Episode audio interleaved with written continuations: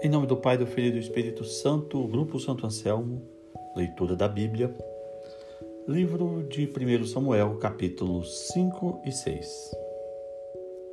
Aborrecimentos dos filisteus com a arca. Assim que os filisteus se apossaram da arca de Deus, levaram-na de Ebenezer a Azoto. Os filisteus tomaram a arca e a introduziram no templo de Dagon e a depositaram ao lado de Dagon. Quando os azositas se levantaram na manhã do dia seguinte, eis que Dagon estava caído para frente por terra, diante da arca. Tomaram Dagon e o puseram novamente no seu lugar. Mas, quando se levantaram, muito cedo na manhã seguinte, eis que Dagon estava caído para frente por terra, diante da arca. A cabeça de Dagon e as duas mãos cortadas jaziam à entrada. Somente Dagon permanecia no seu lugar. Por isso, os sacerdotes de Dagon e os que entram no seu templo não pisam no limiar de Dagon em Azoto até o dia de hoje. A mão de Yahvé pesou sobre os azotitas e os afligiu com tumores em Azoto e seu território. Quando os habitantes de Azoto viram o que lhes acontecia, disseram: Não fique conosco a arca do Deus de Israel, porque a sua mão se endureceu contra nós e contra o nosso Deus Dagon. Mandaram então procurar e reunir. Mandaram então procurar e reunir junto deles todos os príncipes dos filisteus e disseram: Que devemos fazer com a arca do Deus de Israel? Os príncipes disseram: A arca do Deus de Israel seja levada a Gate. E levaram a arca de Deus de Israel. Mas logo que a levaram, a mão de Yahvé caiu sobre a cidade e houve um grande pânico. Os homens da cidade foram afligidos do maior até ao menor e lhes saíram tumores. Enviaram então a arca de Deus a Acaron, e assim que a arca de Deus chegou ali, os acaronitas gritaram, dizendo: Trouxeram a arca de Deus de Israel para me fazer perecer, a mim e a meu povo. Então mandaram procurar e reunir todos os príncipes dos filisteus e disseram: Devolvei a arca do Deus de Israel, que retorne ao seu lugar e não mais me destrua, a mim e ao meu povo. De fato, um grande medo da morte se sentia em toda a cidade tanto pesara a mão de Deus ali. Aqueles que não morriam eram afligidos com tumores, e o grito de aflição da cidade subia até o céu. Capítulo 6 A arca de Avé esteve sete meses na terra dos filisteus. Os filisteus chamaram os sacerdotes e os adivinhos e lhe perguntaram: Que devemos fazer com a arca de Israel? Dizei-nos como havemos de devolvê-la ao seu lugar. Eles responderam: Se quereis devolver a arca do Deus de Israel, não a envieis vazia, porém mandai com ela uma reparação. Então sereis curado e sabereis por que sua mão se retira de vós. Então perguntaram: Qual deve ser a reparação que lhe pagaremos? Responderam: De acordo com o número dos príncipes dos filisteus, cinco tumores de ouro e cinco ratos de ouro, porque foi a mesma praga para vós e vossos príncipes. Fazei imagens dos vossos tumores e imagens dos vossos ratos, que devastam a terra, e dai glória ao Deus de Israel.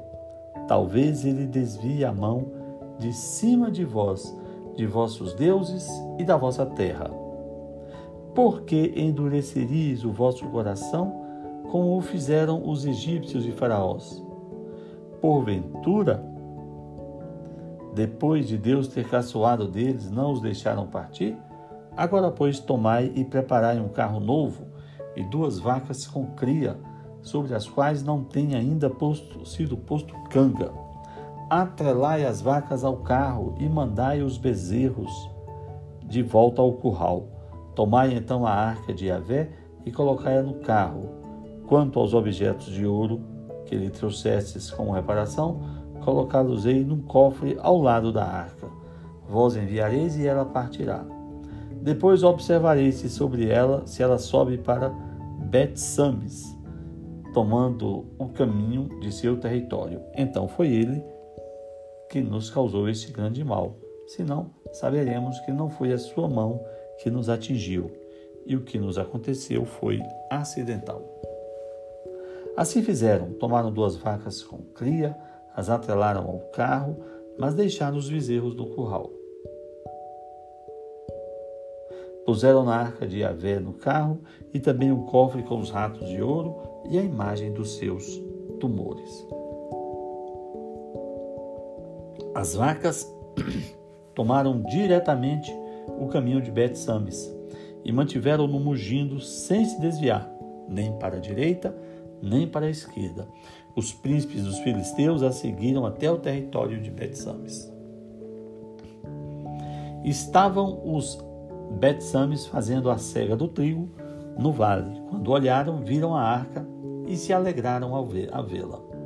O carro chegou ao campo de Josué em Bet-Sames e parou no lugar onde havia uma grande pedra.